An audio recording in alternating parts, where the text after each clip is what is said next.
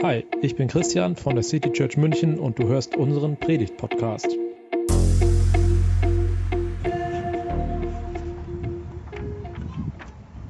Ja, ich habe euch heute ein Lied mitgebracht.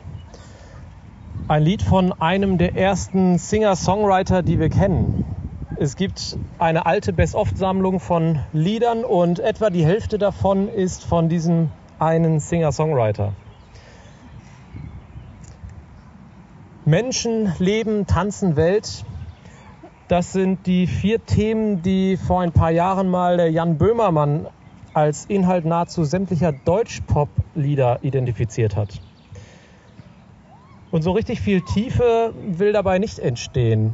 Diese Themen, sie kratzen doch emotional irgendwie oft an der Oberfläche. Und das Lied, das ich euch mitgebracht habe, ich glaube, es ist da eine ganze Ecke tiefer. Es spricht von Verletzlichkeit, von tiefen Wünschen, von, ja, es, es schreit förmlich und ist dann doch wieder von Vertrauen geprägt.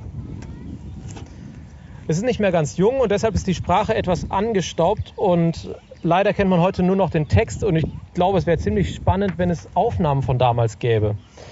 Aber die Aufnahmetechnik vor 3000 Jahren war dann doch nicht ganz so weit. In diesem Text springt er immer wieder hin und her. Und es tauchen verschiedene Stimmungen auf und die Stimmung ändert sich im Laufe des Liedes immer wieder. Und weil es etwas schwierig ist, das ganze Lied im Kopf zu behalten, werde ich mir mit euch heute einzelne Abschnitte dieses Liedes anschauen. Immer einen Abschnitt für den nächsten. Also lasst euch mit hineinnehmen in dieses ja, mehr als 3000 Jahre alte Lied. Und das Lied heißt Zusammen. Wenn ihr den Liedtext mitlesen wollt, den äh, gibt es auch in der Bibel in Psalm 27. Der Herr ist mein Licht und meine Rettung, vor wem sollte ich mich fürchten? Der Herr ist meines Lebens Kraft, vor wem sollte mir grauen? Wenn die Übeltäter an mich wollen, mich zu verschlingen, meine Widersacher und Feinde, müssen sie selber straucheln und fallen. Wenn sich auch ein Heer wider mich lagert, so fürchtet sich dennoch nicht mein Herz. Wenn sich Krieg wider mich erhebt, so verlasse ich mich auf ihn. Der Herr ist mein Licht und meine Rettung. Meine Frau ist in, den, äh, letzten, in der letzten Zeit immer mal wieder mit den Kindern im Zug verreist. Und wenn ich sie dann abgeholt habe, dann saß ich so im Auto und habe beobachtet, wer da so alles ankommt.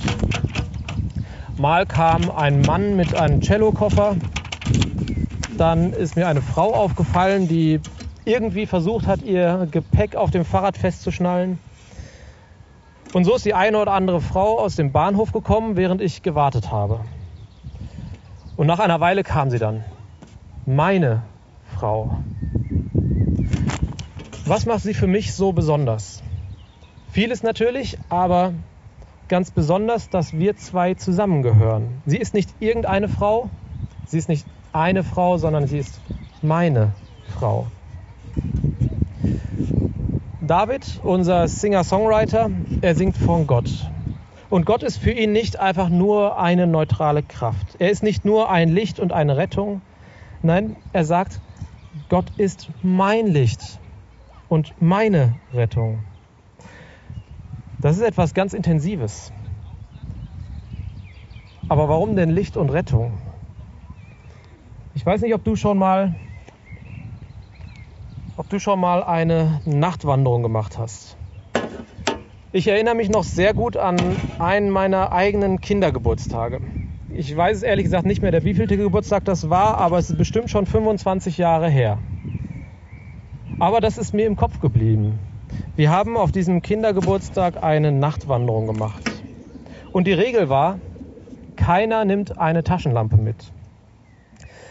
Wir sind an eine Talsperre gefahren, davon gibt es einige im Sauerland, wo ich aufgewachsen bin. Und wisst ihr was? Wir, diese kleine Gruppe von halbstarken Jungs, wir hatten ganz schön Schiss. Das war ganz schön unheimlich. Aber dort am Wegrand, da waren Teelichte aufgestellt. Ich schau mal, ob das hier bei dem Wind funktioniert.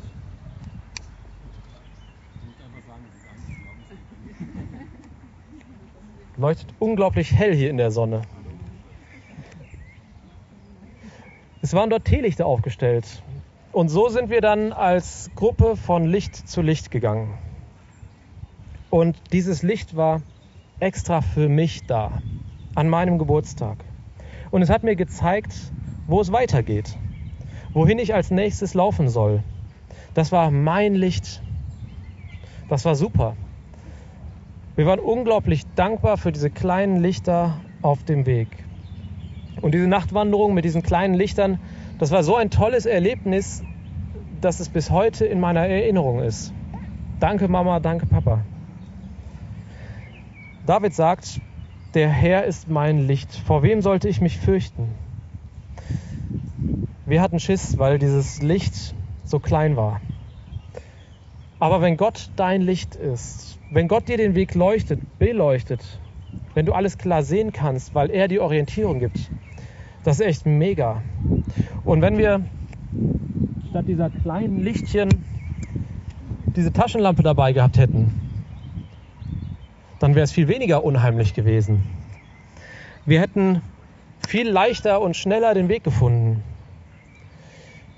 Klar, bei einer Nachtwanderung, da gehört es dazu, dass man sich irgendwie auch so ein bisschen gruselt, dass es aufregend ist. Aber im Leben, im echten Leben, da bin ich sehr dankbar für, dafür, mehr als nur so ein Glimmen zu haben. Eins, was auch noch hier im Wind draußen so schnell ausgeht. David sagt noch mehr oder er singt noch mehr. Gott, du bist meine Rettung. Ich wohne ganz in, also ich wohne ganz in der Nähe eines Krankenhauses und dort startet und landet immer wieder ein Rettungshubschrauber. Er ist ständig unterwegs, um jemandem eine Rettung zu sein, jemandem das Leben zu retten. Besonders beeindruckend finde ich, was die Bergwacht leistet, wenn sie jemanden rettet. Da schwebt sie dann mit dem Hubschrauber über der Schlucht und ein Retter seilt sich ab, um jemanden aus einer ausweglosen Situation zu befreien. Und Gott sei Dank musste ich noch nicht so gerettet werden. Aber David, der dieses Lied schreibt oder dieses Lied singt, der kannte solche ausweglosen Situationen. Als designierter Thronfolger, der allerdings nicht aus der Königsfamilie stammte, war er nicht gerade der beliebteste Mensch am Königshof. Und so war er lange auf der Flucht und immer wieder in brenzlichen Situationen. Und dann auch als König erlebte er alles andere als eine friedliche Zeit.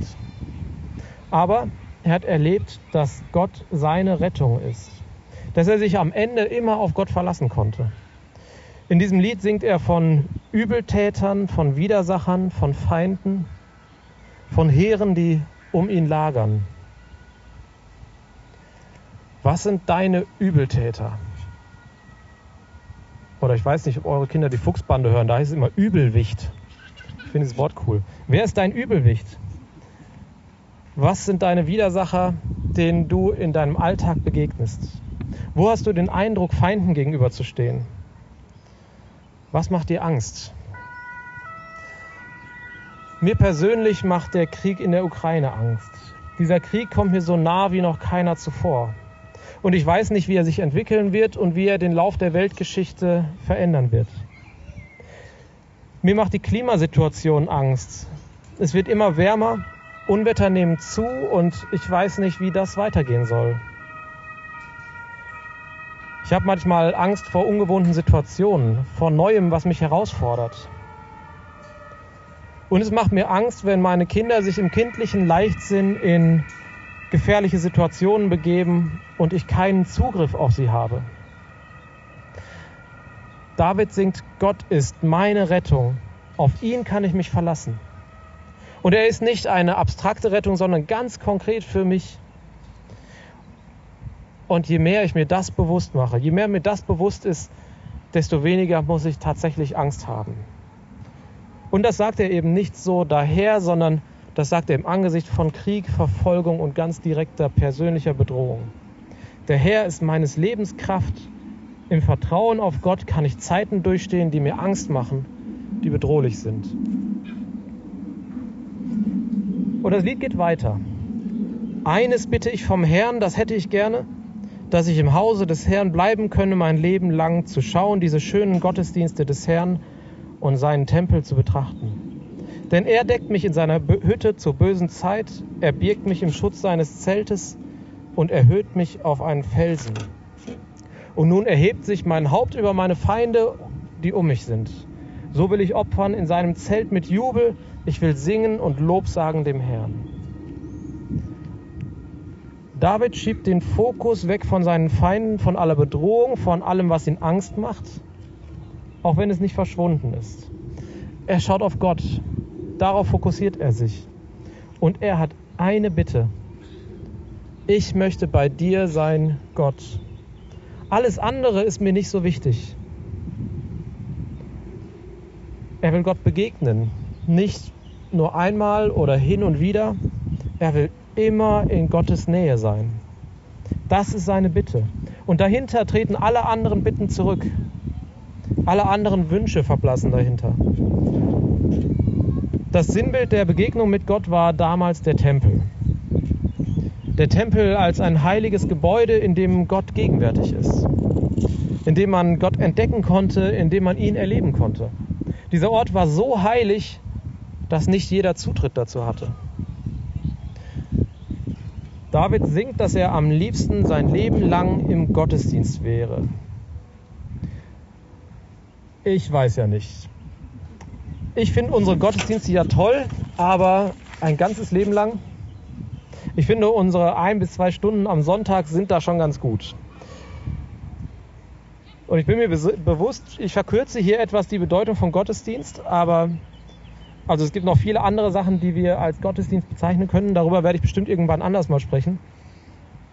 Aber David spricht hier von Gottesdienst, von etwas in der Art, wie wir es jetzt gerade machen.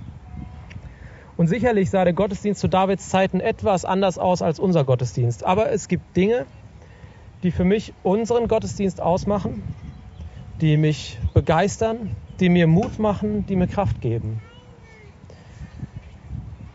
Im Gottesdienst, da begegne ich anderen Menschen, die auch nach Gott suchen, die an Kontakt mit Gott interessiert sind. Menschen, die sich mit Fragen des Lebens beschäftigen, die auch meine Fragen sind.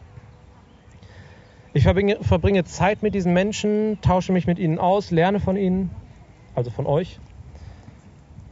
Und so gemeinsam mit Gott und Menschen unterwegs zu sein, das gibt mir Kraft, das gibt mir Hoffnung und das hilft mir zu vertrauen. Vielen Dank euch dafür. Im Gottesdienst lerne ich Gott neu kennen. Also gut, bei mir als Pastor, da geht das meistens in der Vorbereitung für den Gottesdienst so, dass ich neue Facetten von Gott kennenlerne. Und ich hoffe, dass mir das auch das eine oder andere Mal gelingt, euch etwas davon weiterzugeben. Texte aus der Bibel werden für mich neu lebendig und ich hoffe auch für dich. Und im Gottesdienst richten wir uns gemeinsam nach Gott aus. Wir singen gemeinsam Lieder, in denen wir Gott bekennen, in denen wir sagen, was uns an Gott begeistert, in denen wir einander zusingen, dass Gott treu ist. Und wir weisen in den Liedern auch immer wieder auf Gottes Zusagen hin. Und es hilft mir immer wieder, mich daran zu erinnern. Und wir kommen damit auch direkt zum dritten Teil dieses Liedes. Herr, höre meine Stimme, wenn ich rufe. Sei mir gnädig und antworte mir. Mein Herz hält dir vor, dein Wort, ihr sollt mein Antlitz suchen. Darum suche ich auch, Herr, dein Antlitz. Verbirg dein Antlitz nicht vor mir, verstoße nicht im Zorn deinen Knecht. Denn du bist meine Hilfe. Verlasse mich nicht und tu die Hand nicht von mir ab, du Gott meines Heils. Denn mein Vater und meine Mutter verlassen mich, aber der Herr nimmt mich auf. Herr, weise mir deinen Weg und leite mich auf ebener Bahn um meiner Feinde willen.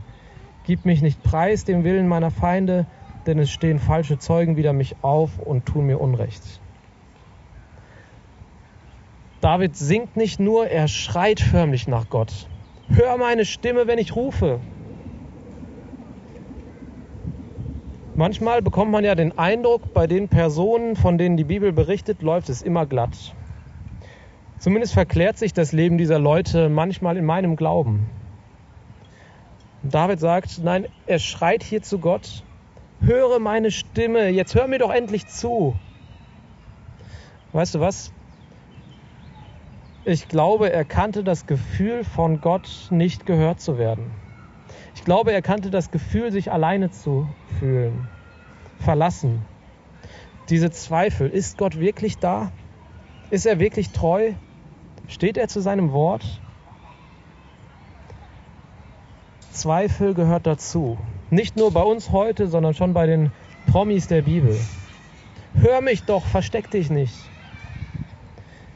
Kennst du dieses Gefühl? Ich kenne es. Das Gefühl, dass Gott ganz weit weg ist. Das ist ein Teil des Mysteriums des Glaubens. Das gehört zum Glauben dazu. Glaube hat auch etwas damit zu tun, zu glauben, auch wenn es nicht leicht ist. Was macht David in dieser Situation?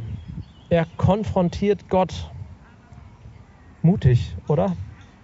Fragen, zweifeln, das fällt mir leicht. Aber David, er sagt, mein Herz hält dir dein Wort vor. Du hast gesagt, also erwarte ich auch, dass du dazu stehst. Das ist ganz schön forsch. Ich meine, von jemandem, der für mich arbeitet, von dem kann ich das doch so verlangen, oder? Du hast gesagt, das machst du, also mach das jetzt gefälligst auch. Aber von meinem obersten Boss, weißt du was? Gott hält das aus. Und nicht nur das, er freut sich auch darüber. Wenn David hier sagt, ich suche dein Antlitz, dann heißt es nicht, dass er irgendwie diffus auf der Suche ist, wie beim Versteckspiel. Ey Gott, wo bist du? Er sucht Gott auf. Er sagt, Gott, ich weiß, dass du da bist. Ganz unabhängig davon, ob ich das gerade spüre. Und du hast gesagt, ich soll mit allem, was mich beschäftigt, zu dir kommen. Hier bin ich nun. Hör mich. Mit so einem Herzen will Gott aufgesucht werden. Er will, dass du dich an ihn wendest, dass du ihn aufforderst einzugreifen, dass du ihm deine Wünsche sagst, deine Ängste mit ihm teilst. Nicht, weil er sie nicht schon wüsste, sondern weil du ihm dadurch dein Vertrauen ausdrückst. David sagt, mein Vater und meine Mutter verlassen mich, aber du nimmst mich auf. Damit ist gemeint, mein Vater und meine Mutter, also die die treuesten Menschen, die ich mir zumindest vorstellen kann. Selbst wenn die fehlen, bist du da. Selbst wenn Vater und Mutter nicht mehr treu sein sollten, auf dich, Gott, kann ich mich verlassen. Und auch wenn es in diesem Abschnitt so wirkt, als sei Gott ganz weit weg, als müsse erst nach Gott gerufen werden, damit er hören kann, damit hört David nicht auf, sondern es kommen noch zwei letzte Verse in seinem Lied. Ich glaube aber doch, dass ich sehen werde die Güte des Herrn im Lande der Lebendigen. Harre des Herrn. Sei getrost und unverzagt und harre des Herrn. David hofft nicht nur auf Gott. Er weiß, dass Gott da ist. Er weiß, dass es sich lohnt, auf Gott zu vertrauen. Er glaubt, er glaubt daran. Er ist sich dessen gewiss. Er weiß, Gott wird ihm Gutes tun. Ich werde seine Güte sehen. Das glaube ich, davon bin ich überzeugt. Aber er benutzt auch ein Wort, das wir heute gar nicht mehr so häufig benutzen. Harre des Herrn. Harren. Ich weiß nicht, wann du das letzte Mal Harren gesagt hast. Im Wörterbuch steht als Bedeutung sehnsüchtig warten. David weiß und er hat die Erfahrung gemacht, dass Gott ihm hilft, dass er sich auf Gott verlassen kann. Aber er weiß auch, es braucht manchmal dieses Harren, dieses Warten darauf, die Geduld. Wir sind heute unglaublich ungeduldige Menschen. Wir leben in einer ungeduldigen Zeit, weil alles immer sofort verfügbar ist. An jeder Ecke haben wir Schnellrestaurants und Imbissbuden. Alleine die deutschen Hersteller von Fertigprodukten machen in Deutschland einen Umsatz von 4,1 Milliarden Euro pro Jahr. Wir leben immer schneller, wir essen immer schneller und mir ist aufgefallen, wie ungeduldig wir heute nach einer Bestellung im Restaurant auf unser Essen warten. Geduld scheint für uns heute keine große Tugend mehr zu sein.